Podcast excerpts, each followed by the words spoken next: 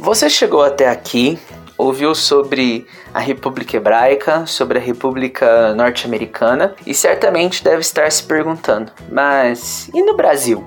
Como foi o despertar das ideias republicanas que levaram ao desfecho do que aconteceu no dia 15 de novembro? O despertar da República no Brasil começa muito antes dessa data. Diz um texto histórico a seguinte expressão: É a vossa nação que julgamos a mais própria para nos ajudar, não somente porque foi quem deu exemplo, mas também porque a natureza nos fez habitantes do mesmo continente. Essas são as palavras que o estudante José Joaquim Maia escreveu em novembro de 1786, pedindo apoio de Thomas Jefferson para instalar uma república no Brasil. Nesse tempo, ainda éramos uma simples colônia, explorada pelo auge da mineração e tributada por uma alta carga de impostos que enriqueciam a metrópole europeia. Entretanto, temerosos de que uma agitação social e que revoltas separatistas se espalhassem pela América, assim como teria acontecido nos Estados Unidos, Portugal tratou de coibir e reprimir a revolta que iniciara em Vila Rica e tinha a participação daquele estudante. A exemplo, enforcou e esquartejou um dos líderes, chamado Tiradentes. Seu martírio deixava um recado claro a todos aqueles que viviam no Brasil e que quisessem servir a nação brasileira em nome da liberdade.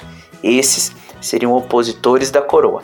Em 1794, algum tempo depois, o político norte-americano escreveu uma carta ao Congresso dos Estados Unidos dizendo: eles, os brasileiros, consideram a Revolução Norte-Americana como um precedente para a sua. Pensam que nós, os Estados Unidos, é que poderíamos dar-lhes um apoio honesto e por vários motivos simpatizam conosco. No caso de uma revolução vitoriosa no Brasil, um governo republicano seria instalado, avaliou Jefferson. Em 1822, o Brasil seria uma nação. Entretanto, o novo governo ali formado teria como herança as tradições absolutistas de um rei português, que não implementou um modelo republicano. Dom Pedro I formou a nação brasileira no modelo monarquista, semelhante ao que o seu pai fizera em Portugal. Herdeiros da República Hebraica, os norte-americanos tinham uma certeza: Eis que farei de ti uma grande nação, e te abençoarei, engrandecerei o teu nome, e serás tu uma bênção. Gênesis 12, 2. Que a nação brasileira também seja uma grande nação. Gente grande cuidando de gente pequena.